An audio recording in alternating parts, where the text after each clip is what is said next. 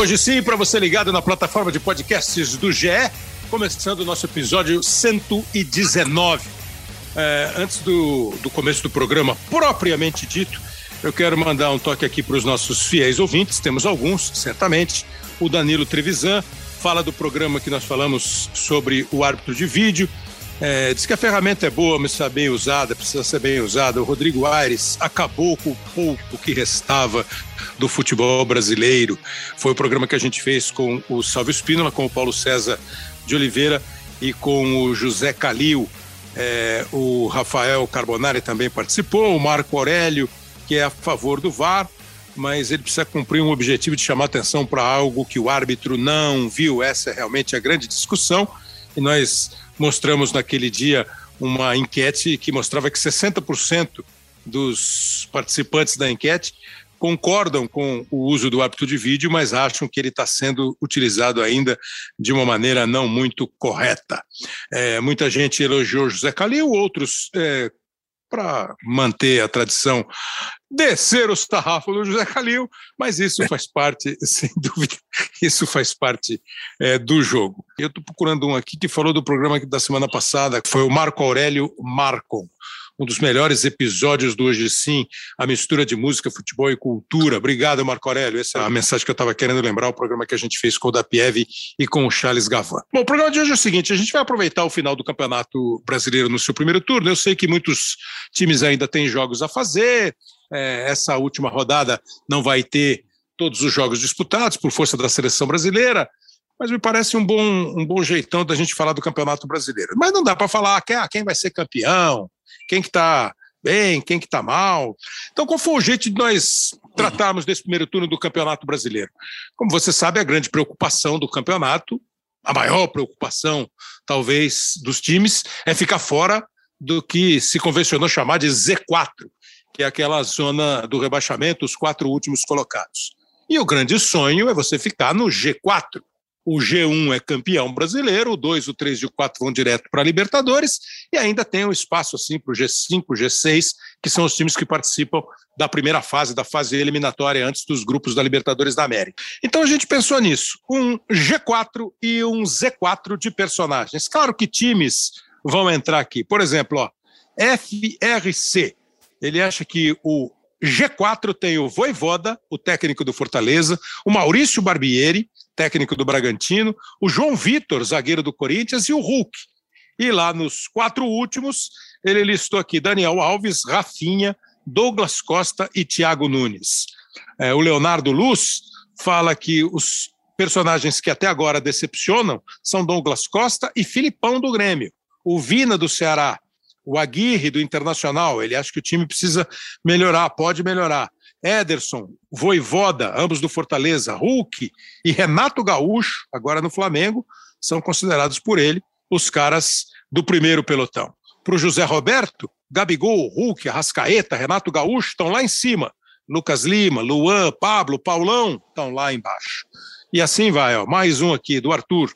Gabigol, Renato Gaúcho, Hulk, Abel Ferreira, no G4. Rogério Ceni o elenco do São Paulo, Douglas Costa e Thiago Neves, estão lá atrás é, no, no, entendimento dele. E para conversar sobre isso, nós pegamos três é, companheiros nossos, o Marco Antônio Rodrigues, que é companheiro aqui dos nossos canais, é, faz o Bem Amigos toda segunda-feira, o Maurício Saraiva, comentarista da RBS e também aqui dos canais Globo, e o Mário Marra, que hoje empresta o seu talento para os canais esportivos da Disney, a ESPN e a Fox, até outro dia era um dos comentaristas do Sistema Globo de Rádio da CBN.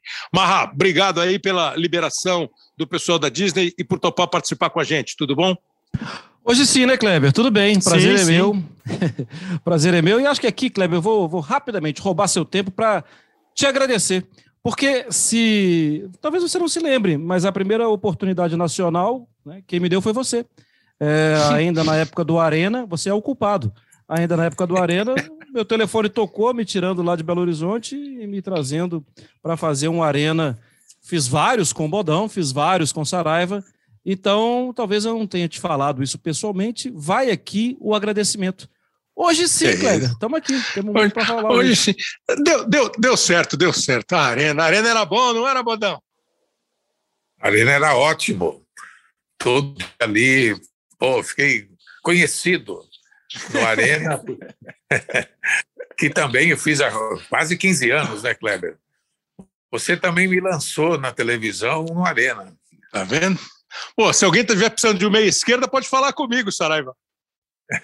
Olha, Kleber, no, no, no, no, capítulo Gratidão, eu vou lembrar que a primeira transmissão de TV Globo para todo o país que eu fiz foi com você, num Grêmio em São Paulo, no Morumbi, gol do Vargas, 1 a 0 O melhor em campo foi o goleiro do Grêmio, pegou uma barbaridade que era o Dida e foi a minha primeira transmissão em rede nacional pela TV Globo e eu tive a, o prazer de trabalhar com você. Então, no capítulo gratidão, hoje sim, obrigado, tá? Ah, gratidão que é um dos sentimentos mais nobres que nós temos, mas quero dizer para os nossos ouvintes, vocês não acreditem em tudo. Eu não é. sou culpado sozinho. É. Nem vitorioso sozinho. Eles no meu caso, alguém escalou, né, Kleber? Você só teve que me receber na cabine, não foi nem culpa nem responsabilidade sua. Que, é sempre, que é sempre um prazer. Saraiva, é, no seu estado, no Rio Grande do Sul, você percebeu ali pelos poucos exemplos que eu dei, é, muitos estão na lista. Né? O Edenilson aparece lá em cima, o Renato, que é gaúcho, mas hoje é o Renato Carioca do Flamengo, aparece na lista. Provavelmente, se ele não tivesse saído do Grêmio e ido para o Flamengo, talvez a posição dele fosse outra. Falou-se em Felipão, em Douglas Costa, no Thiago Nunes, que agora está no Ceará, mas certamente essa citação do Thiago tem a ver com o trabalho que ele fez no Grêmio. Como é que você está pensando isso? Quem está assim nadando de braçada no G4 de personagens do Campeonato Brasileiro? É, essa primeira levada que você trouxe, inclusive dos nossos ouvintes, das nossas ouvintes, é muito interessante porque ela é disseminada, né? Você vai para o Nordeste, que lá pelas tantas você nem fica pensando, pô, tá muito longe da sua realidade cotidiana, mas o que acontece com o Voivoda e com o que ele provoca em Fortaleza, com o que ele provoca no time do Fortaleza com o elenco mediano, e ele consegue a campanha que está fazendo, e ele próprio um desconhecido para grande parte do público de futebol do Brasil, o Voivoda obrigatoriamente está nessa lista, como o Edenilson no Internacional está nessa lista, porque pouco mais de um mês atrás, o Edenilson tinha a família dele ameaçada por perder um pênalti contra o Olímpia na Libertadores da América. O Inter depois nos pênaltis acabou sendo eliminado e algum bárbaro ou mais de um uh, ameaçando a família do Edenilson, ele queria ir para a Arábia, porque não quer viver isso e agora ele está eh, com convocação de seleção brasileira e tudo mais.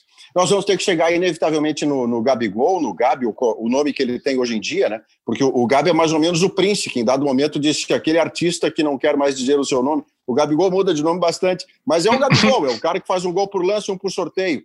E eu quero botar nesse, nesse G4 também o Renato Portaluppi, porque ele sai do Grêmio do jeito que saiu, claro que não foi corrido, mas foi depois de eliminado de uma pré-Libertadores. E isso causou um, um, caos posterior ao Grêmio que perdura até esse momento com o Grêmio na zona do rebaixamento.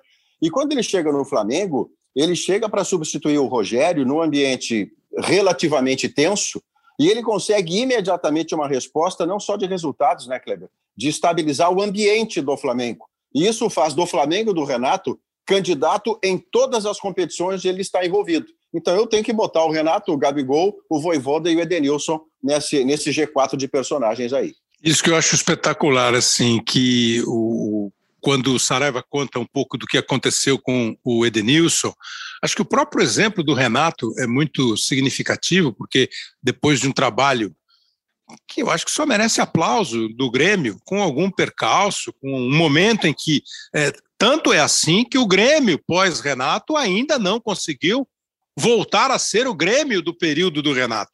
Então, é óbvio que ali não era um problema do fulano ou do Beltrano, é uma questão um pouco mais ampla para se discutir o Grêmio, que está terminando o primeiro turno e está patinando para sair das últimas posições.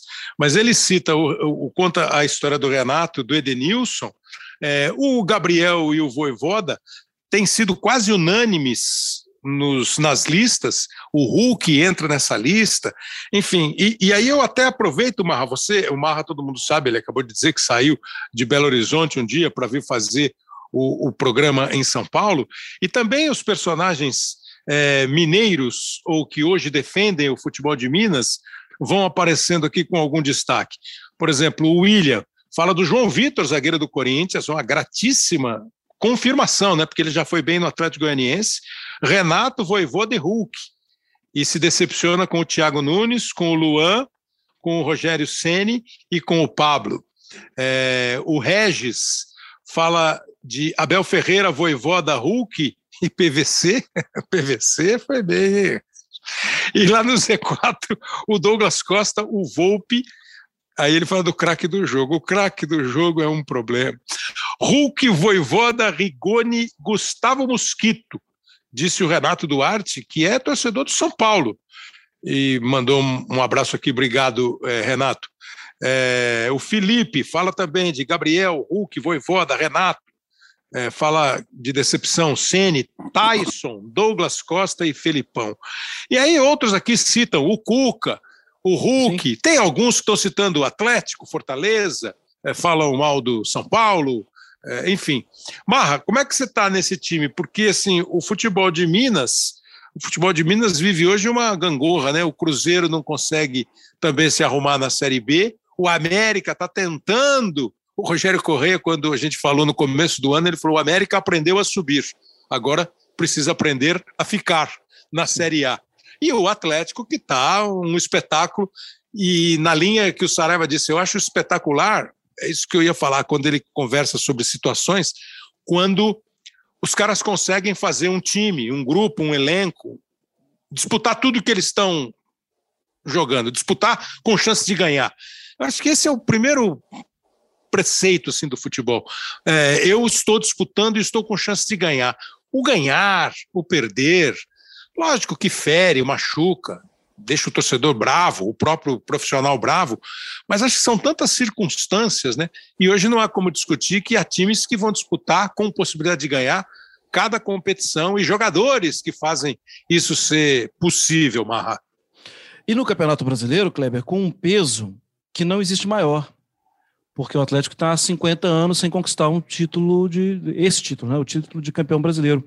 E, e essa frase, ela, ela é dita, ela é ouvida, ela é repetida fora, né, às vezes aqui nos microfones, nos programas de televisão, nos jornais, mas ela é dita lá dentro também.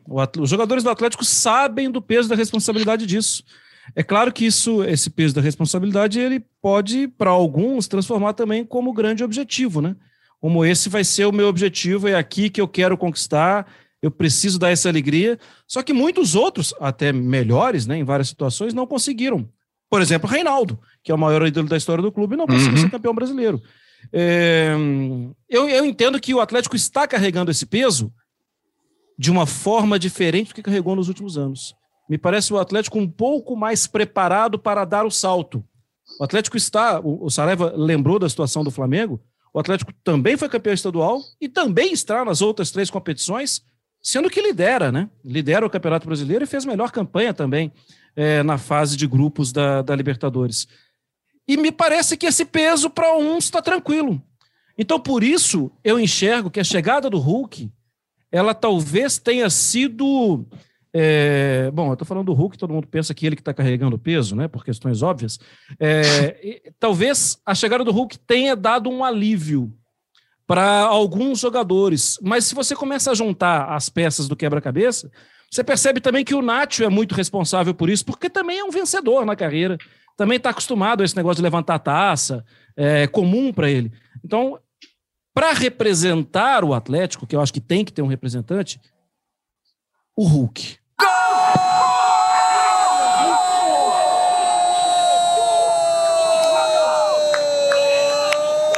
do Atlético! O incrível Hulk! O Hulk bateu, ela foi lá no ângulo direito, por fora da barreira, você tá revendo. Ela chega a beliscar a trave direita, vai para dentro do gol. O Hulk, para mim, é o principal representante de um time que melhorou durante a competição e que melhorou alguns jogadores. A gente voltou a ver o Alan, que para mim é dos principais volantes do futebol brasileiro hoje em dia. A gente voltou a ver o Alan é, como vimos no Fluminense e como alguém um dia viu na base do Inter a ponto dele ir para o Liverpool e lá no Liverpool não conseguiu firmar por outras questões, até por questão burocrática, né, por não ter o passaporte e tudo. e acabou sendo emprestado. Hoje, para mim, ele é dos principais volantes do futebol brasileiro. O Cuca consegue, Kleber, perceber aquele jogador que saía por empréstimo para Ponte Preta, saía por empréstimo para o Curitiba, que ia para o Atlético Goianiense e que sempre melhorava os números defensivos, uhum. ele conseguiu perceber, gente, esse Natan Silva é nosso. Traz, traz que eu quero. E ele, para mim, hoje é o principal zagueiro do campeonato brasileiro. Até fez gol contra contra o Bragantino. Mas para mim, é, isso é está, ossos do ofício. Então eu vou, eu coloco o Atlético como sim uma notícia muito boa no, no futebol brasileiro e como representante eu coloco o Hulk. Apesar de olhar assim e falar, me dá vontade de colocar o Nacho, mas eu vou colocar só o Hulk para fazer justiça. Não consigo olhar para a lista, por exemplo, do, de, de líderes do Campeonato Brasileiro e não apontar o Arthur. O Arthur está jogando muita bola, o Arthur do Red Bull Bragantino está jogando muita bola, é um jogador especial na temporada. Acho que sim, o Gabigol é, é inquestionável e fecha a minha lista de quatro com o, o Voivoda, que poderia ser até o Tinga, hein? Que para mim também está jogando muita bola, mas vou, vou no Voivoda. E respondendo é, a, a sua pergunta, tirando essa questão dos melhores, eu consigo apontar o Lisca como Z4, porque ele sobe com o América, e aí voltando à ideia de, de futebol mineiro, né? ele sobe com o América, ele não consegue dar uma sequência ao trabalho do América e de uma hora para outra o América fica completamente desamparado.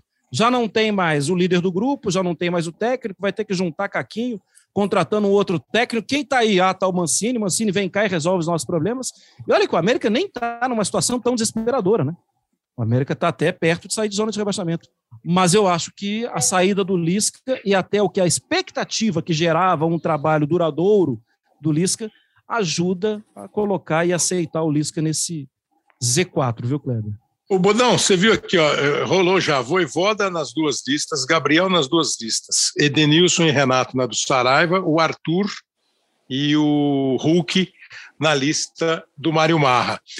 É, o Mário falou uma coisa que é muito interessante, né? O peso, e talvez seja, agora é uma, é uma união dos primeiros comentários do Maurício Saraiva e do Mário Marra.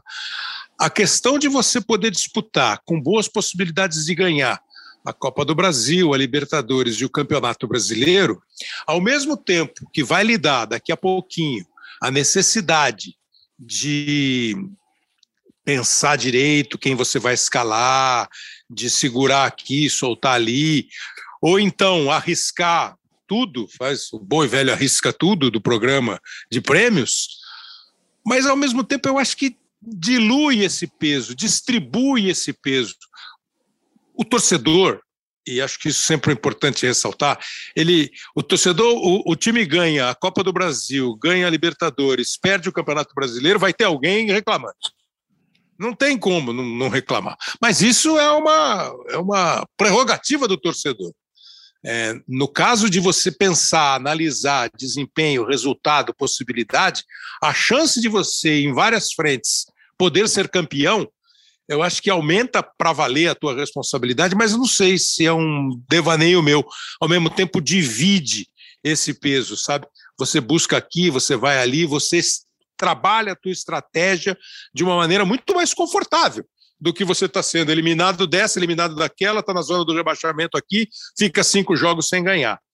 E nessa linha, você viu, já apareceu aqui duas vezes o João Vitor, zagueiro do Corinthians, que é um time que começou o campeonato preocupando, em determinado momento assustou, e aí, de repente, contrata aqui, contrata ali, melhorou a classificação, ainda muito sem contar com essas novidades. Como é que está o seu grupo dos quatro principais personagens do campeonato? Oh, só só para dar uma palhinha de Corinthians, para mim, é, contratou direito, contratou bem, é, os resultados melhoraram, mas eu ainda não vi futebol para pensar com coisa maior, não. Eu não vi futebol. As duas últimas vitórias no Paraná contra o Atlético e, e contra o Grêmio, o Corinthians ganhou numa bola, numa bola. Ainda não tem performance para falar vai brigar pela Libertadores. É, vai depender muito dessas novas contratações. Gostei muito da contratação do William, por exemplo. O João Vitor é uma, uma, a melhor contratação do Corinthians até agora. é, voltou para o Corinthians, é, do Terrão tal, está jogando realmente muito bem. É, o meu, meu Z4 aqui é, não está muito diferente. Eu, eu, eu boto o Arrascaeta. Tenta o domínio, o chute de primeira no canto. Gol! É do Flamengo!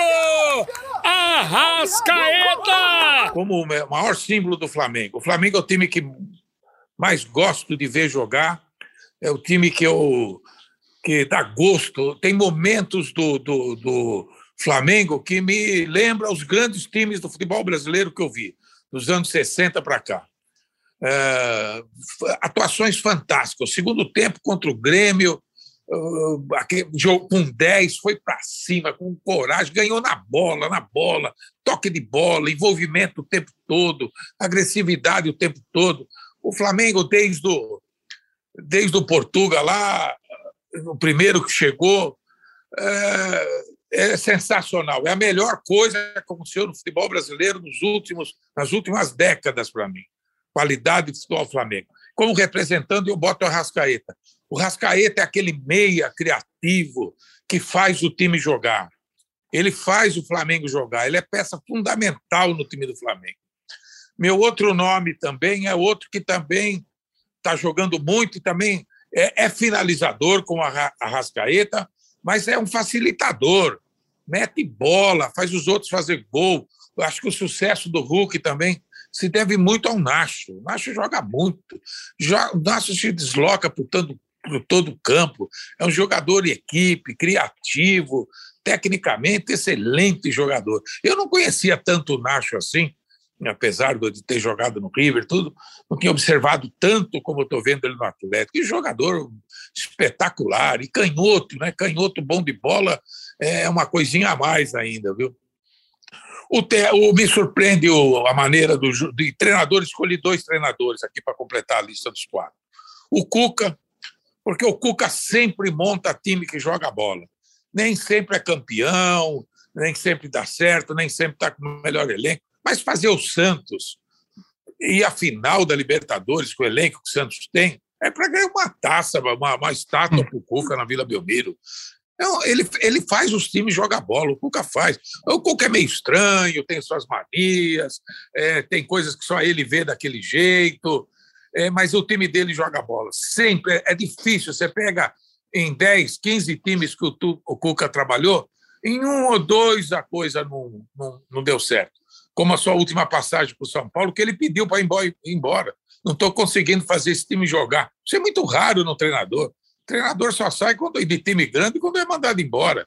Achei honesto da parte dele. Não estou conseguindo fazer jogar comigo, não vai jogar e foi embora. E, e faz um trabalho espetacular no, no, no, Atlético. Vejo a mão dele na escolha dos jogadores, na mexida, no sistema de jogo. O Cuca conhece bola. E outro treinador que, para mim, também faz um trabalho fantástico, com muita coragem, é o treinador do, do Fortaleza, Voivoda. Pô, vi o jogo do Fortaleza contra o São Paulo, vejo, vejo os jogos do Fortaleza.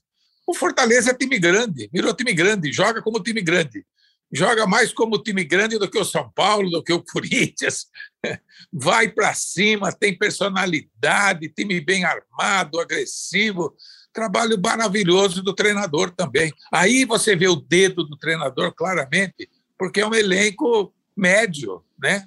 De, de, de nomes, de categoria, mas um elenco que acredita no treinador, já, já tinha feito um bom trabalho, alguns deles com, com o Rogério Ceni e a minha lista fica nesses quatro.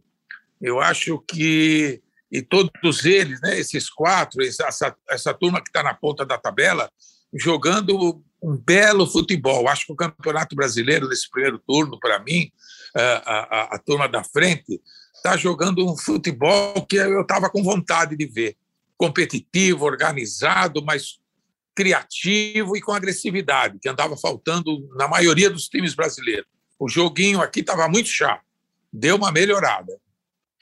É muito bom e assim foi bem, foi bem, foram bem citados os nomes, porque você tem aqui o, o Voivoda só para lembrar, o Voivoda foi um zagueiro é, de menor destaque como atleta, jogou em times de segunda divisão da Espanha, é, na Argentina conseguiu fazer um bom trabalho, chegou ao futebol brasileiro e acho que muita gente perguntava como é que fala o nome dele, é o Juan Pablo Voivoda, que faz um trabalho espetacular no Fortaleza. E outro dia o Casagrande falou que encontrou, estava é, num, num, hotel onde o Fortaleza estava concentrado, e ele conversou um pouquinho com o Voivoda, disse que boa praça, boa conversa, e está fazendo um trabalho. E para você ver aqui, ó, de treinadores, foram citados pelo Saraiva, pelo Marra e pelo Bodão. O Cuca, o Voivoda e o Renato. É, jogadores: Gabriel, Edenilson, Hulk, Arthur, Nátio e o Arrascaeta. E a única unanimidade, o único que esteve na lista dos três foi o Juan Pablo Voivoda. Por isso, eu vou convidar aqui para participar, para dar um recado para a gente, o Juscelino Filho, que é nosso companheiro lá da TV Verdes Mares, acompanha o dia a dia do Fortaleza, o futebol cearense, que nas últimas temporadas tem merecido só elogios. O Ceará, esse ano, encontrou aí um obstáculo no meio do caminho e resolveu é, trocar o Guto Ferreira pelo Thiago Nunes. Inclusive, acho que foi o Juscelino mesmo que escreveu um texto no GE muito interessante o aspecto que ele pega né, sobre o, o, o Guto. Você vai, você está demitindo um técnico que fez e aconteceu para o bem, ou um técnico que não sei quantos jogos não ganha, que fica sempre essa essa polarização na hora de decidir. E o Ceará escolheu trocar de treinador para aproveitar esses dias aí sem jogo para conseguir é, de repente dar um outro um outro um outro ritmo no time. Nós estamos gravando esse podcast no dia 1 de setembro, portanto, você vai considerar tudo que acontecer depois disso, em termos de resultado, de jogo, de desempenho, etc. e tal. Mas deixa eu ouvir o Juscelino. Obrigado, Juscelino, pela participação. Vamos ver o que ele nos traz da belíssima Fortaleza. Salve, salve, rapaziada do Hoje Sim, tudo beleza? Tudo tranquilo? Então, Juscelino Filho aqui, direto de Fortaleza, trazendo um destaque e uma decepção desse primeiro turno aí dos times cearenses na Série A. E assim, acho que para começar pelo ponto positivo, no futebol cearense, a gente precisa falar do Fortaleza, né? E quem é o rosto que melhor desenha o que é essa campanha espetacular do tricolor do PC, se não o seu treinador, o Juan Pablo Voivoda. O argentino chegou né, com total confiança da diretoria, foi ganhando aos pouquinhos a confiança do seu torcedor. O Voivoda, a gente lembra, foi campeão cearense, acumulou goleadas no estadual e está mostrando agora na Série A a intensidade que ele cobra desde o primeiro dia de trabalho. Intensidade, inclusive, que é a palavra de ordem do Fortaleza, que pelo visto não quer saber de sair do G4 da primeira divisão. A gente lembra, o argentino ele mora no CT do Fortaleza, se duvidar, eu acho que deve trabalhar 24 horas por dia. Inclusive está com o português cada vez mais afiado, viu? Voivoda, sem dúvida, é a cara do sucesso do Fortaleza e o torcedor, sem dúvida nenhuma, apesar desses empates recentes, continua voivogizado. E assim, se for para falar de decepção, eu acho que um exemplo é, precisa ser contextualizado.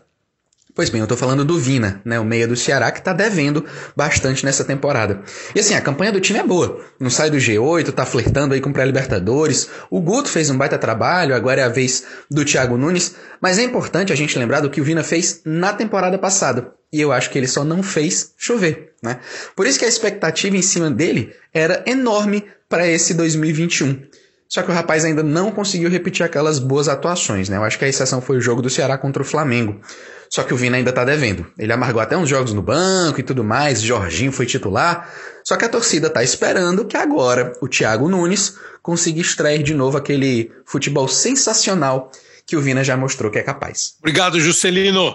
É, e você vê a vida, a vida do, do atleta, a vida do esportista é, é isso, né? É, o que ele fez passa a ser a referência do que ele está fazendo e a cobrança vem no tamanho do que ele já apresentou. Queria ouvir de vocês um pouquinho, não é exatamente a ideia a gente falar de times, mas assim, é, Atlético, Palmeiras, Fortaleza, Bragantino, Flamengo, Corinthians, os seis primeiros colocados nesse momento. É, muitos, é, o Atlético Goianiense e o Ceará vem fazendo campanhas muito sólidas, muito boas, num padrão muito bom. O Atlético Paranaense já teve lá em cima, agora está naquela do para onde eu vou, também com outras frentes. Para muita gente, Internacional e São Paulo estão em viés de alta, estão engatando sexta, sétima e oitava marchas e eles vão chegar. O Santos é uma grande interrogação. Fluminense passou a ser uma dúvida também, pelo bom começo. Aí depois temos Cuiabá, Bahia tal, e os que estão brigando hoje para não cair, o América, o Grêmio, o Esporte e a Chapecoense, e o Grêmio ainda está naquele momento que você ouve o comentário padrão. Não, o Grêmio não tem time para cair, o Grêmio não vai cair. Eu também até acredito nisso. Mas eu queria Saraiva e Marra. Eh, o Bodão já deu um toque do que ele está vendo de Atlético, Palmeiras e especialmente do Flamengo. Para muita gente, o campeonato não sai desses três. Sem exercício de adivinhação, mas de análise do que vocês estão vendo e de uma projeção. Porque vamos imaginar que, de repente, tudo vai desandar nesses três. Quem pode mesmo acelerar ainda e quem vai manter essa performance Lewis Hamilton de dar toda a volta como a melhor volta do campeonato? Eu consigo acreditar, Kleber, Marra, Bodão e todo mundo que nos ouve, eu consigo acreditar que o Internacional seja um disputante de vaga direta de Libertadores. Mas a matemática me impede, por mais que colorados e coloradas gostassem de me ouvir dizer, não, dá, hein, ano passado teve aquela arrancada, nove vitórias consecutivas, mas eu não acredito que você faça isso como se fosse feriado todo dia. Não dá para fazer, embora o elenco seja até melhor do que o do ano passado. Tem o Tyson, tem a volta do Saravia, tem o Guerreiro reabilitado, o Bosquilha, que estava oito meses parado. O Inter melhorou comparado ao Inter no elenco.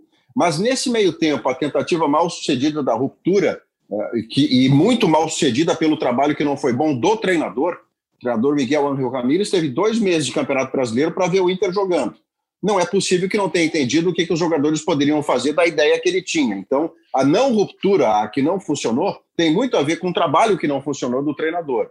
Vem o Aguirre logo depois, e o Aguirre consegue, no primeiro momento, já sai ganhando da Chapecoense fora de casa, mas depois há uma estabilização, uma estagnação na produção do Inter, que só é retomada quando ele muda o desenho para trás. Ele traz o Inter para reagir, e consegue uma vitória extraordinária contra o Flamengo. Vem o Inter com o Yuri Alberto, o espaço foi dado, a posição é legal, ele bateu!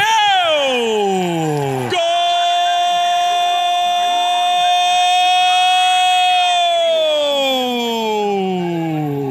Dali em diante, ele mantém a levada, Kleber, sempre de começar o, o, o jogo com, com dois volantes iguais, aqueles Musto Lindoso, Dourado Lindoso, Dourado Johnny, os caras fazem a mesma coisa, por mais que você peça que ele tenha uma outra função, a habilidade dele não é a outra função. Eles acabaram liberando o Tyson, liberando o Cuesta, liberando jogadores em paralelo, o próprio Edenilson, que até para a seleção foi. Mas nos jogos mais recentes, antes dessa parada de 14 dias uh, que, que aconteceu no Brasileiro, o Inter estava tendo dificuldades de conseguir criar com esta formatação. E o Aguirre, no meio do jogo, trocava e botava o time mais para frente, às vezes com sucesso, outras vezes não. Com tudo isso, eu estou dizendo que acredito no Inter candidato à vaga direta de Libertadores. É o seu teto para 2022. Aliás, para 2021. E acredito que é um senhor teto, é um teto maravilhoso, porque é o primeiro ano do Alessandro Barcelos e ele precisa, no ano que vem, ter uma competição desse tamanho para jogar, e acredito que poderá ter sim aproveitar você, Marra, para fazer meio assim um, um, um, não um debate, mas é, é uma, um papo com, com, com o Bodão, disso que o Bodão falou, do Flamengo, indiscutivelmente o Flamengo é, de 2019 dá uma virada na chave do futebol brasileiro. Eu acho que o Flamengo de 2019 e o Santos do São Paulo também ajudou é, na postura, no jeito de jogar. Agora, o Palmeiras tem sempre mantido, num estilo um pouco diferente, mas me parece muito eficiente, a sua presença lá no, no grupo da elite. O Atlético chega. E eu estou chamando você para essa esse, não é nenhum confronto, mas com, com o Marco Antônio, porque eu com o Bodão sempre a gente sempre reclamou quando o futebol fica moroso, quando o futebol fica engastelhado, como vocês falam no trânsito lá de Belo Horizonte, como é que vocês falam quando o trânsito está parado? Garrado. O trânsito, quando o trânsito está agarrado. Como é que é para chegar lá? Ah, essa hora o trânsito vai estar tá agarrado. É, e às vezes o futebol brasileiro fica assim agarrado. Esses times, eu acho que eles desgarraram um pouco. Eles encontraram ruas alternativas para chegar no estádio sem pegar muito trânsito. E você faz muito campeonato inglês. Sim. que é a menina dos olhos hoje, né? De quando você quer ver um jogo vibrante, um jogo é, eletrizante, que você não tem certeza do resultado, seja no clássico, seja nos jogos com as equipes que não vão ser campeãs. Não é comparar, porque outro dia no Boi Amigos a gente conversou com o Silvinho, o Silvinho falou assim: não, gente, não compara a Premier League que é injusto. E é mesmo injusto, não dá para comparar por tudo: grana, grama, gente, ideia, marketing, não dá para comparar. Mas ele tem que ser a nossa referência. Eu queria que fosse assim. Nós estamos muito, muito, muito, muito longe. Só esses, esses três times, e aí você pode botar o Fortaleza, o Bragantino, cada um dentro da sua possibilidade, eles te dão esse prazer que dão ao Marco Antônio para ver os jogos? É, eu não, é, eu acho que são cada um, é, cada um tem uma, uma ideia diferente. Eu acho que o que é legal fazer nessa comparação, Kleber, é que se a gente pensa que o City, por exemplo, tem sido o time é, predominante. Né? Ah, começa ali vacilando, depois melhora. Foi assim na temporada passada. Começou vacilando na atual e depois já emendou duas goleadas de 5 a 0. É, o City tem uma ideia de jogo. E aí a gente pode falar, o Flamengo tem uma ideia de jogo desde 2019. E o Flamengo tem trabalhado dentro da sua ideia. Ah, sai um jogador, entra o outro, a ideia não muda. Até mesmo com o Rogério, quando ele recua o Arão, era para a ideia não mudar. O Arão vira um zagueiro, tem mais gente no meio campo, a bola chega mais e o adversário fica sufocado do mesmo jeito. Ah, de vez em quando tomou umas pancadas? Se tomou mesmo. É, é verdade. É porque o Flamengo não é o City. Né? É, o Flamengo é o Flamengo, em busca da sua identidade, mas ainda assim, para mim, é, no quesito ideia de jogo, no quesito vim e vou ficar, é, o Flamengo é, é, superior. Eu vejo a situação do Palmeiras com um, um time um, um time que aprendeu a jogar entendendo qual é a do adversário. Ah, você gosta disso? Uhum. Não vou deixar você fazer isso. Ou uhum. Você gosta disso, mas bobeia ali na marcação, né? Então vem, faz o que você gosta, porque eu tomo a bola de você para fazer o que eu quero fazer com você. É, e o Atlético é uma, é assim, é um, eu, eu nem vou falar que é um projeto, porque nasceu há pouquíssimo tempo. E acho que aí eu tenho que concordar muito com você. Porque bebeu da água do São Paulo. Ah, as pessoas podem criticar o relacionamento no grupo, e o relacionamento no grupo, depois que sai, a gente fica sabendo que realmente não era nada bom. Mas não deu tempo do Cuca chegar e ter a facilidade que tem o Atlético na saída de bola. Isso é algo que já estava construído. Os adversários tentam apertar, tá ok, pode tentar apertar, a bola já está lá na sua área, porque o time aprendeu isso.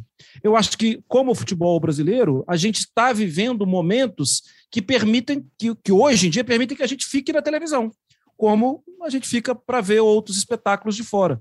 Mas especialmente é, com esses três times. Eu acho que, a, voltando para o futebol brasileiro, eu acho que esses três disputam o título. Não sei até quando. É, você falou do inglês, né? O Leicester todo ano disputa o título e acaba que é. fica em quinto, né? Aconteceu nos dois últimos anos e sempre ganhando dos gigantes mas eu acho que esses três são os três para disputa. É, e quem pode aparecer, para mim não aparece para disputa de título, para mim aparece para vagas próximas. E eu não consigo não falar que o Bragantino só tem duas derrotas. Eu sei, é o time que mais empata. Mas só tem duas derrotas e já não tem o Claudinho, gente, que foi o principal jogador do Campeonato Brasileiro na temporada passada. Então, me parece que o Bragantino flerta com o Leicester, sabe, Kleber? É aquele uhum. time que está aí, ó, que vai chegar, que vai incomodar, que tirou ponto do Flamengo, que tirou ponto do Atlético, vai ser essa. Acho que quem mais pode entrar nessa disputa é Corinthians, por mais que concorde com o Bodão que o time ainda não mostra essa qualidade, mas eu, se eu sou adversário, antes, no início do campeonato, se eu estou jogando contra o Corinthians, eu vou ganhar do Corinthians. Eu consigo ganhar do Corinthians. Agora, Roger Guedes, Renato Augusto, Juliano, uma boa dupla de zaga, laterais que sabem se defender, e tendo o William daqui a muito pouco tempo, até para os lá de cima, calma que eu vou ter que ver qual é a do Corinthians. E eu acho que uhum. o Corinthians vai crescer. Quem chega de trás é o Juliano, do Juliano pro Renato, do Renato pro gol! Gol!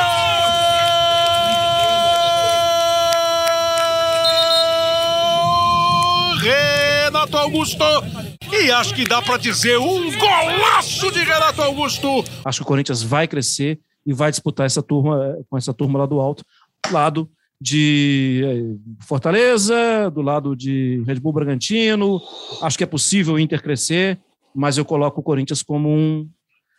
Voltando ao inglês, lembra quando o Liverpool na temporada passada começou a perder de todo mundo? O que aconteceu é. nas últimas dez rodadas? Ganhou de todo Ganhou mundo. Ganhou de todo mundo. Eu acho que esse pode ser o caminho do Corinthians. É, quando o Palmeiras entra na discussão, eu às vezes tenho dificuldade para definir o Palmeiras. Acho que o Marra dá uma definição bem interessante. gostei muito. Sim. O Palmeiras é aquele time que não deixa o adversário fazer o que ele gosta de fazer. Ele faz o adversário ficar contrariado no jogo. E aí o Palmeiras faz o que ele quer. E aí, claro, vai muito da mão do também discutido, polêmico, Abel Ferreira, mas me parece um grande treinador, tanto é que foi citado aqui. Eu sei, Marco Antônio, que você em momento nenhum se, é, compara os melhores times brasileiros com os melhores times do futebol inglês, do futebol europeu. Mas eu sei também da tua vontade de ver um espetáculo, que é a história do, da frase do do Klopp, né? Do Jürgen Klopp, o técnico do Liverpool. Eu quero que o torcedor assista ao jogo de olho fechado, os dois olhos fechados, mas ele perceba que tem um time apaixonado, que tem um time alegre lá dentro do campo. E por mais que isso possa ser chamado de sonho dourado, eu acho que é um objetivo de quem gosta de esporte, independentemente de torcer. Então eu queria que você falasse um pouquinho sobre isso e basicamente assim centrado nos nomes, porque quantas vezes, né, Marco Antônio? Ah, o Brasil, você outro dia mesmo falou, o Brasil perde mil jogadores por ano. Esse é. ano já foram não sei quantos embora. Aí o treinador fala assim: como é que eu vou fazer se a hora que aparece um moleque de 18 anos, quando ele faz 18 anos e seis meses, ele já não está mais aqui? É, é, o tempo todo é, escolhendo outros jogadores. O elenco melhorou? O elenco hoje, nós, nós não podemos mais dizer que quando o William volta, nós estamos pegando um cara que não tem mercado na Europa. É, melhorou e por isso melhora o espetáculo, porque fica esse confronto da ideia, que disse o Marra, e de quem executa a ideia. Oh, Kleber, não tem, para mim não tem time bom com jogador ruim. Não tem, não existe os grandes times, as grandes seleções brasileiras que venceram tinham craques para resolver a coisa dentro de campo. E, e, esses três times que nós estamos citando, que todo mundo sabe, são bons, são competitivos, estão jogando bem porque tem bons elencos.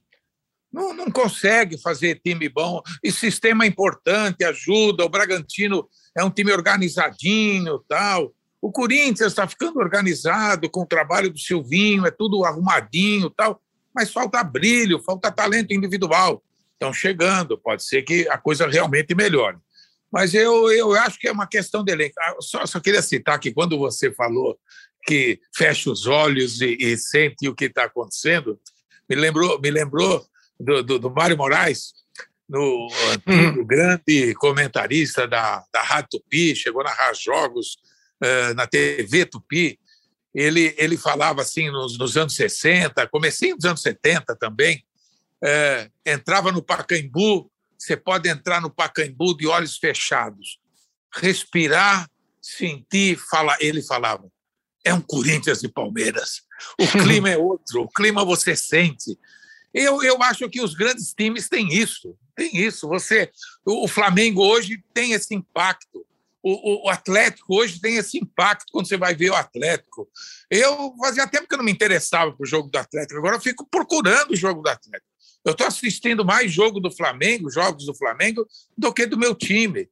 Uh, o Palmeiras, uh, eu vejo também, não me encanta tanto, mas ele só está aí, é, para mim, não é por causa do sistema pela quantidade de bons jogadores que tem, que de repente resolve o jogo pro Palmeiras. Quem vem pra batida é o Scarpa, arriscou a batida direto!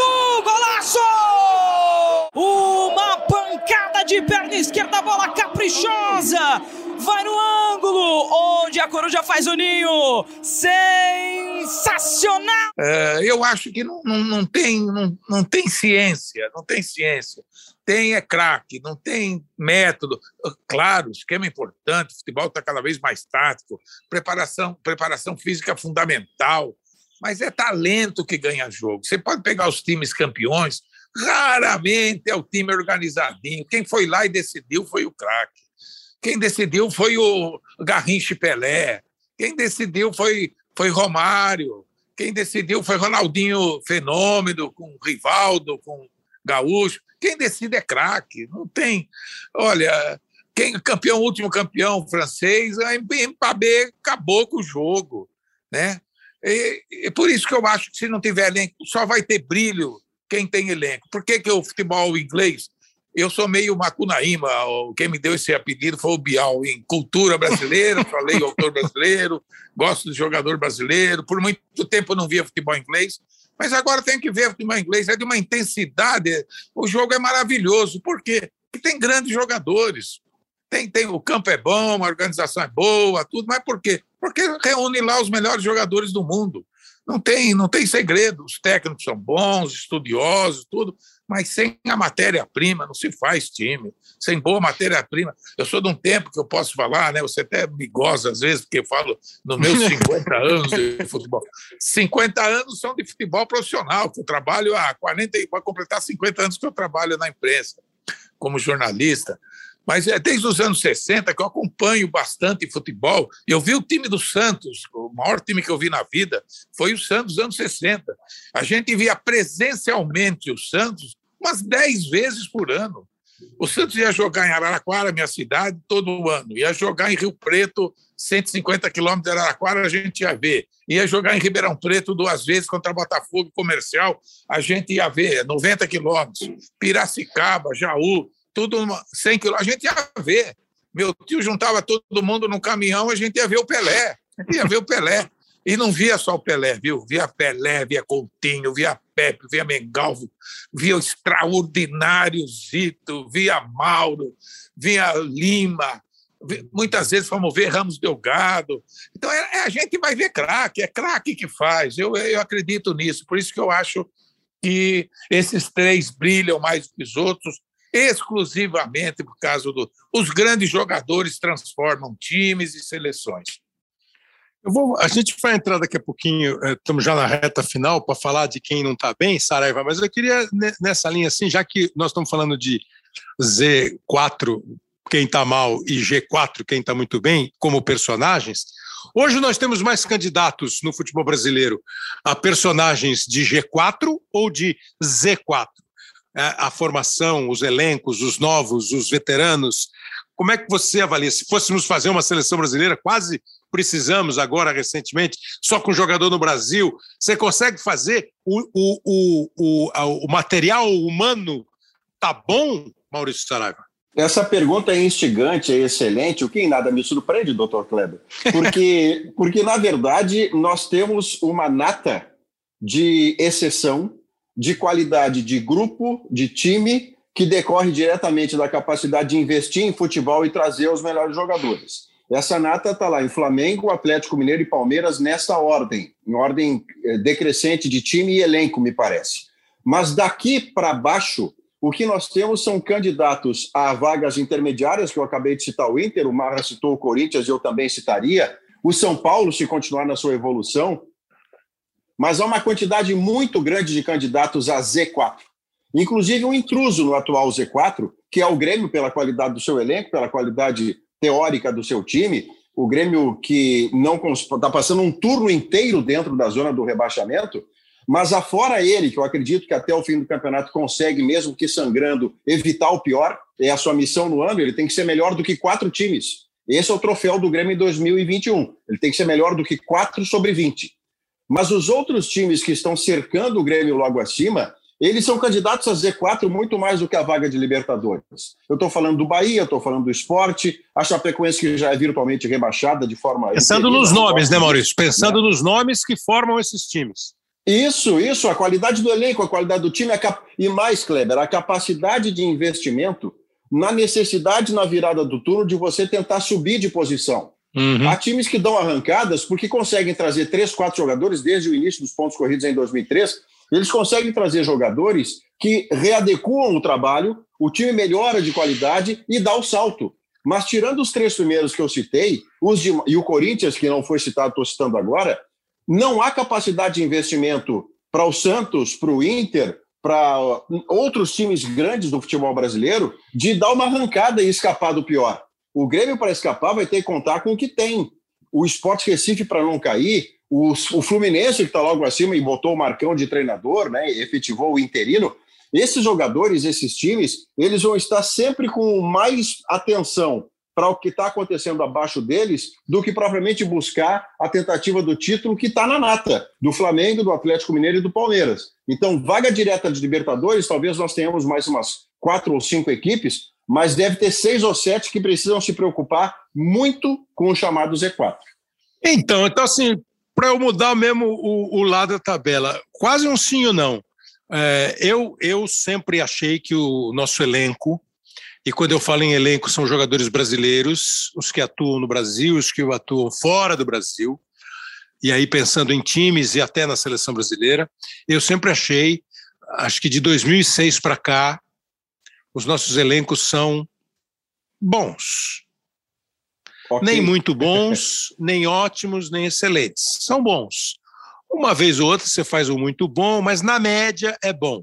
Para vocês, vou começar com Marra, porque depois eu quero ir para o lado de baixo e vou começar com o Saraiva. Aí, Marra, o nosso elenco hoje é bom, muito, como diria lá o Márcio Bernardes, o Bambambam. Bam, bam.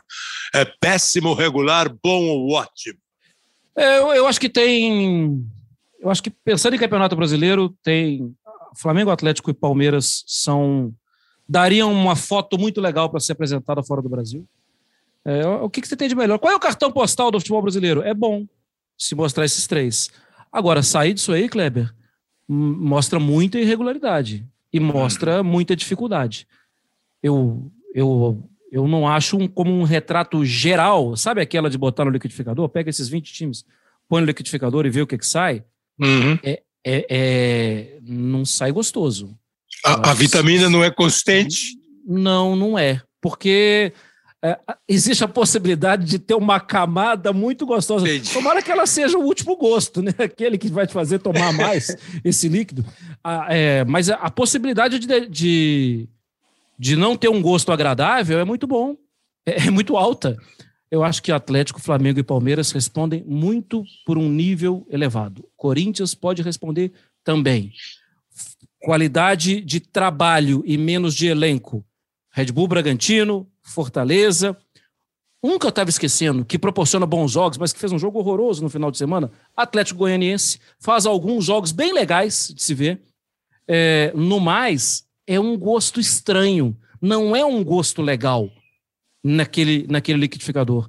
Eu acho que a gente tem vivido um sabor legal porque a gente vê mais os jogos é, dos grandes, dos, dos times que disputam o título, isso a gente é obrigado a ver. Mas se a gente vê lado B, a folha do lado B é maior, é bem maior que a folha do lado A. E olha, e tem uma folha do lado C que é grandíssima. O Saraiva falou uma coisa em relação ao Grêmio que também ajuda nesse meu comentário. O Grêmio pode escapar sangrando. Kleber, se a gente fizesse esse papo aqui dois meses antes do Campeonato Brasileiro, eu teria a cara de pau de te falar. É. São Paulo, Inter e Grêmio disputariam o título brasileiro. Mas nós fizemos. Vergonha. Olha Não, que vergonha fiz... que eu ia passar. Nós, nós fizemos e deu Palmeiras, Atlético, Flamengo, São Paulo, Inter e Grêmio. É isso. Eu, eu passaria vergonha junto. Então eu acho que temos um sabor bom com poucos.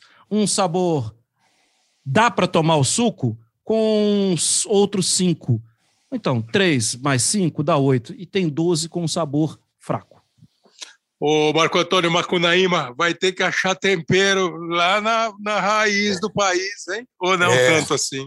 Esse negócio de convidar jornalista mais antigo para participar do programa dá umas coisas estranhas, porque Sabe o que é, Kleber? Não é ser saudosista. Antigamente, todo time tem o seu craque. Sabe por quê? Porque os times, os elencos duravam 10 anos.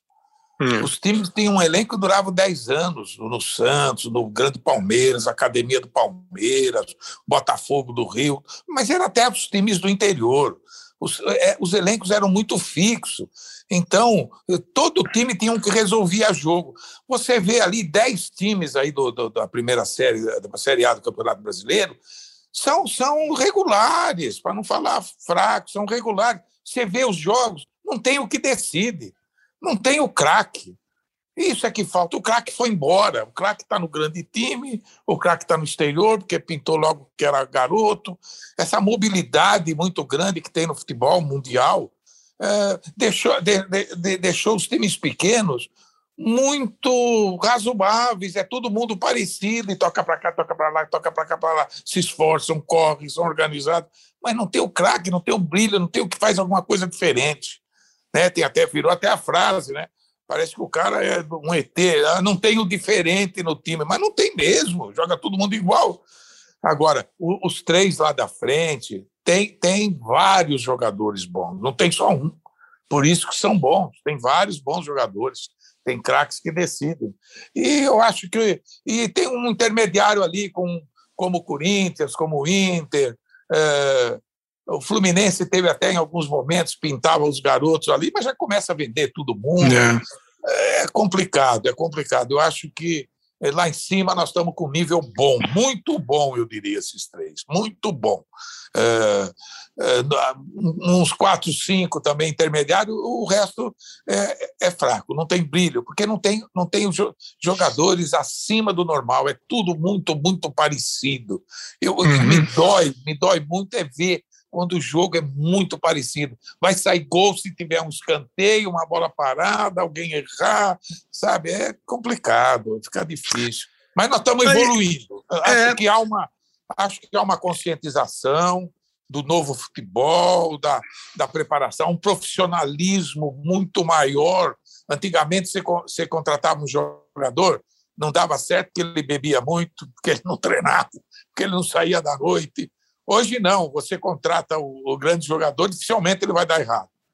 O, o, o, Grêmio deu um azar danado com o Douglas Costa, que eu pensei que ia acertar e, e não para de ter contusão, mas é, essa é uma outra questão.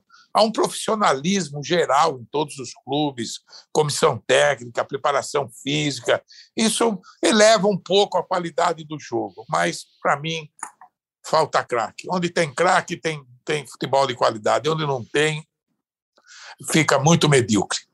Eu acho que essa é a grande equação do futebol brasileiro, é, que talvez o futebol inglês tenha é, resolvido a partir de fortalecer o campeonato, o clube, de estabelecer um objetivo, um objetivo comercial mesmo, e hoje é essa potência. É, ninguém quer aqui que o Real faça uma competição com o, o, a Libra, não é essa a parada.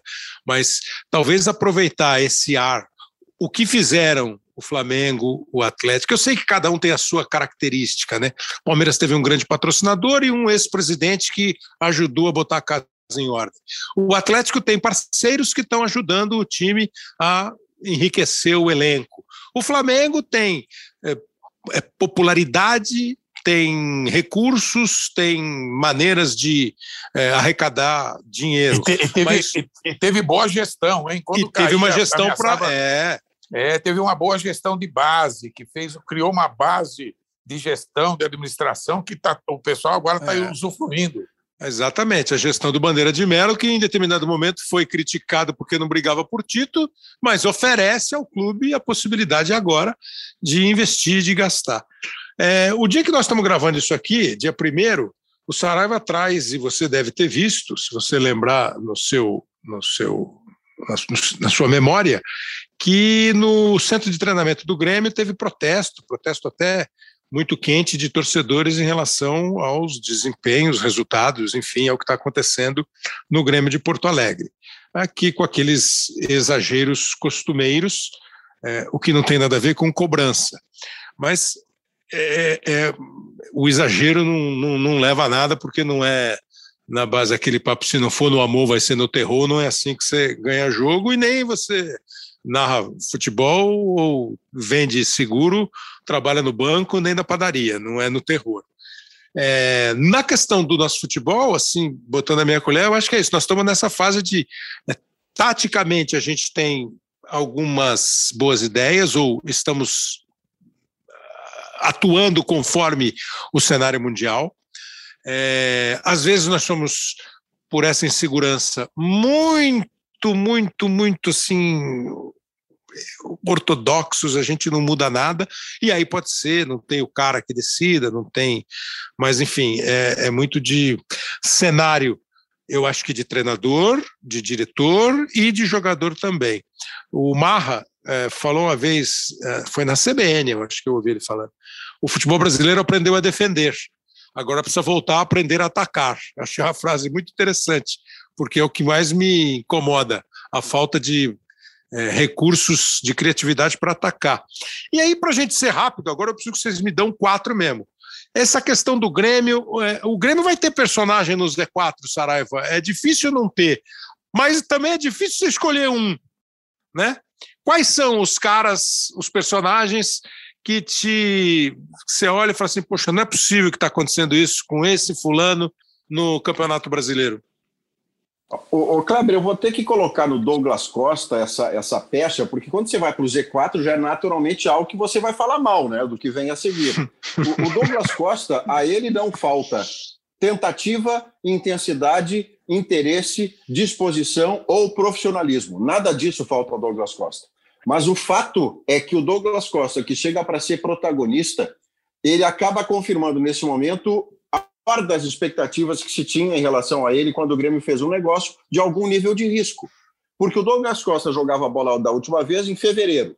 Veio para o Grêmio. Qual era o melhor cenário? Em um mês ele está pronto, ele responde brilhantemente e o Tite o reconvoca, porque ele deveria ter sido melhor até em 2018, só não foi por conta da lesão muscular que o persegue. E aqui no Grêmio é exatamente o que volta a acontecer. E aí, por isso que eu digo se confirma o pior cenário.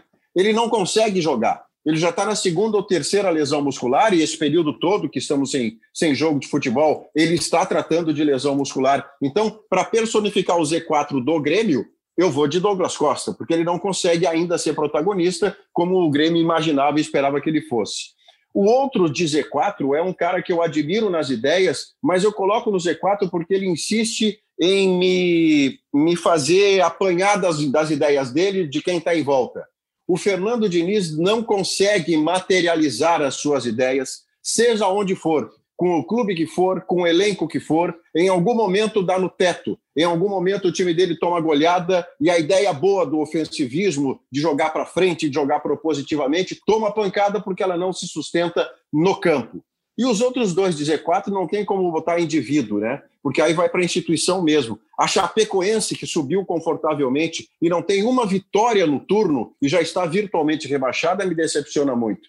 E o Bahia, como instituição, o Bahia fez investimento, o Bahia tem ótimas iniciativas de marketing, de engajamento social, mas o decréscimo de produção do Bahia não para de aproximá-lo do Z4 e ele passa a ser também a minha decepção. Então eu falo de duas instituições, Chape e Bahia, personifico mais um, que é o Z4 no Douglas Costa, e no Fernando Diniz, porque eu quero muito que ele dê certo, e ele insiste em não dar certo. É, o Fernando Diniz é um caso mesmo para discutir. Eu também sou admirador do trabalho dele. Alguma coisa está faltando. E você, Marra? É, não tem como, é, mas é pelo, pelo currículo, por tudo que ele representa, pela história que poderia ser contada de outra forma, o Douglas Costa é o exemplo tem muito mais coisa, né? Não dá para falar que ele é o culpado. Claro. Mas, mas a gente precisa entregar um nome, né? É, as ideias rompidas, a chegada do Thiago e aqueles primeiros problemas lá com o Mateuzinho, Matheus Henrique depois saiu, a mudança da, de uma ideia de controle de jogo, isso tudo ajuda a explicar, mas é para dar um, um, exemplo, eu vou no, no Douglas Costa. Já falei aqui do Lisca anteriormente, por quê? Porque tudo que a gente sempre fala é de sequência de trabalho. O América oferecia uma tranquilidade de sequência de trabalho. Eu não estou querendo comparar, gente. Eu estou cansado de saber o tamanho do Vasco. Só que o seguinte, ele montou o elenco da Série A do Campeonato Brasileiro do América.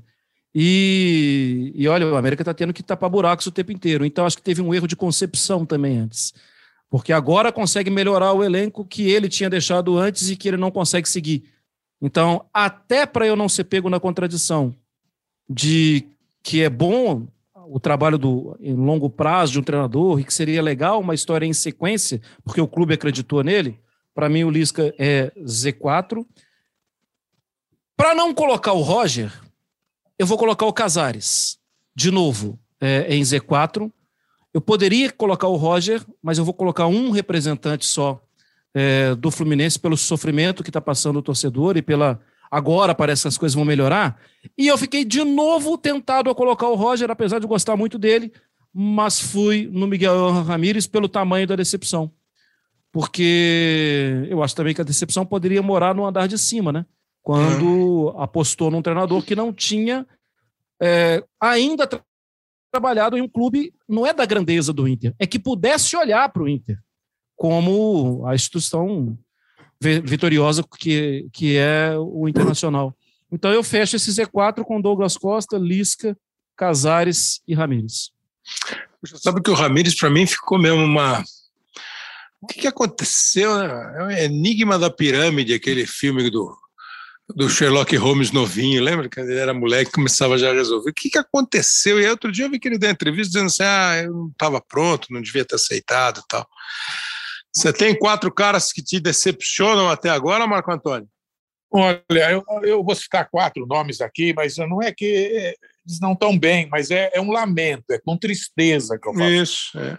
É com tristeza, porque é, primeiro, três, três, três jo bons jogadores. Douglas Costa, inegável, vai estar na lista todo mundo. É, é, dá dó de ver. Eu tenho visto jogos do Grêmio. E ele tenta, ele corre, ele tenta partir para cima, tenta ser o Douglas Costa, consegue alguma coisa, de repente para com aquela dor na coxa lá. Que coisa, que tristeza que daquilo. Decepção, é. Lamento muito, gostaria de ver ele. Ele jogou, ver ele jogar no Bayern tão bem, um belo jogador, um estilo bacana de atacante. É, o, o, o Douglas Costa, o outro é o Luan. O Luan não consegue jogar. É, é, é dá pena. O Luan entra, é, joga, entra, a primeira bola nele, o Luan erra passe de dois metros, entrega no passe na, no pé do adversário.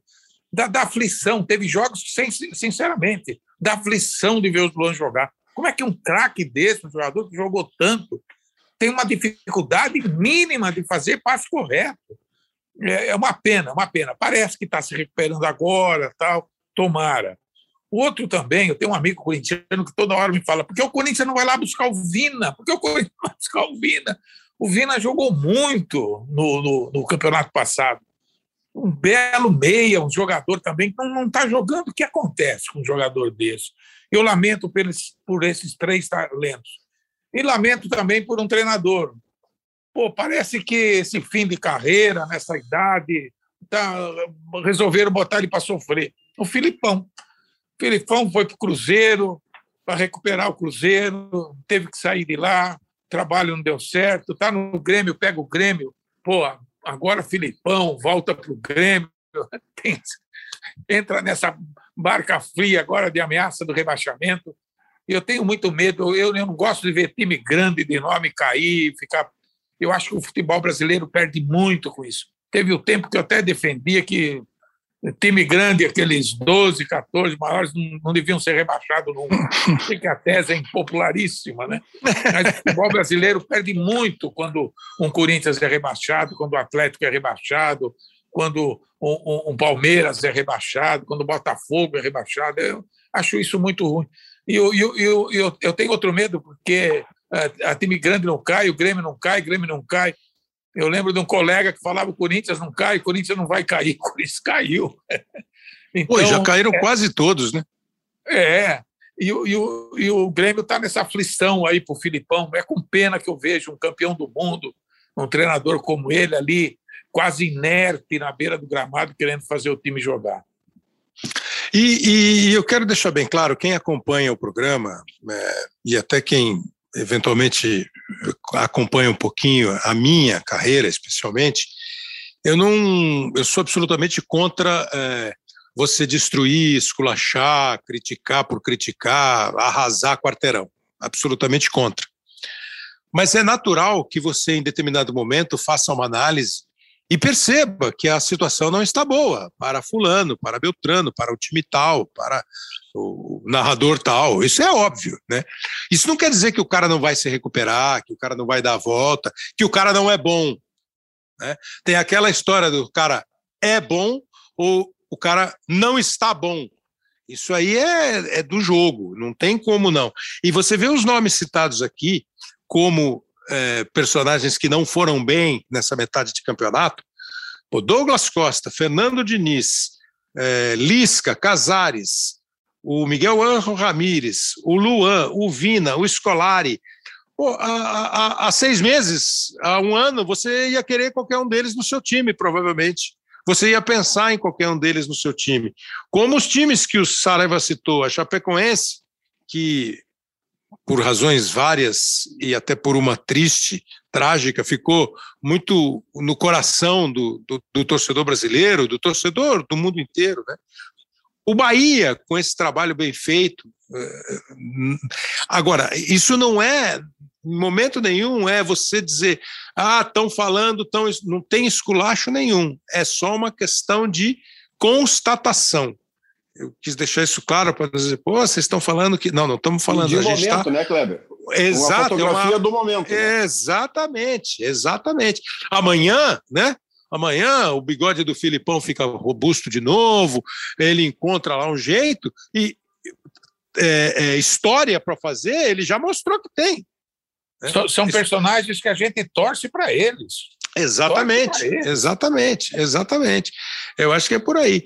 Então, assim, e, e, e o saldo, então, para a gente encerrar, Marco Antônio, nesses é, grandes nomes, nomes nem tão é, de sucesso no momento. O balanço até agora é, é, teve um momento que eu achei que vocês estavam se empolgando e depois acho que vocês puxaram o freio da realidade aí e encontraram. Não, não, eu, eu tô, eu tô, tô Encont... empolgado, sim. Tá, tá dando gosto é? ver vários jogos. Eu, eu acho que o futebol brasileiro esse ano, o Campeonato Brasileiro elevou um nível técnico e de personagens interessantes no campeonato. Eu acho que o segundo turno, com a chegada de várias contratações, é, eu acho que pode, pode ter novidade boa. Eu estou eu, tô, eu tô, eu tô entusiasmado, não estou não tô triste, não. A gente, quando eu vê lá para baixo, lamenta um pouco, mas tem muita coisa boa acontecendo. Acho que tem, tem, temos novidades interessantes no campeonato. Eu estou otimista. Acho que melhorou, vem melhorando, inclusive.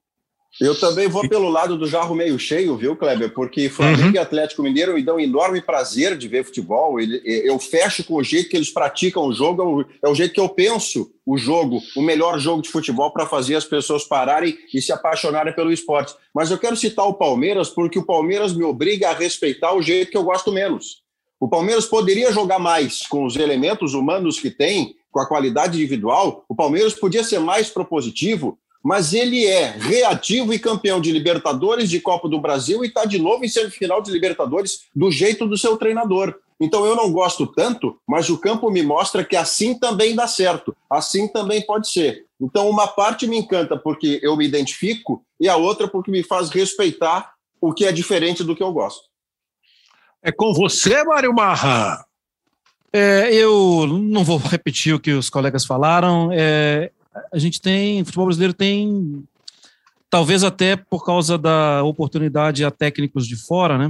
E eu acho que a gente tem discutido mais futebol dentro das quatro linhas de uma forma diferente. Os jogos são mais é, pensados hoje em dia. Isso me faz ver também com, com um olhar positivo.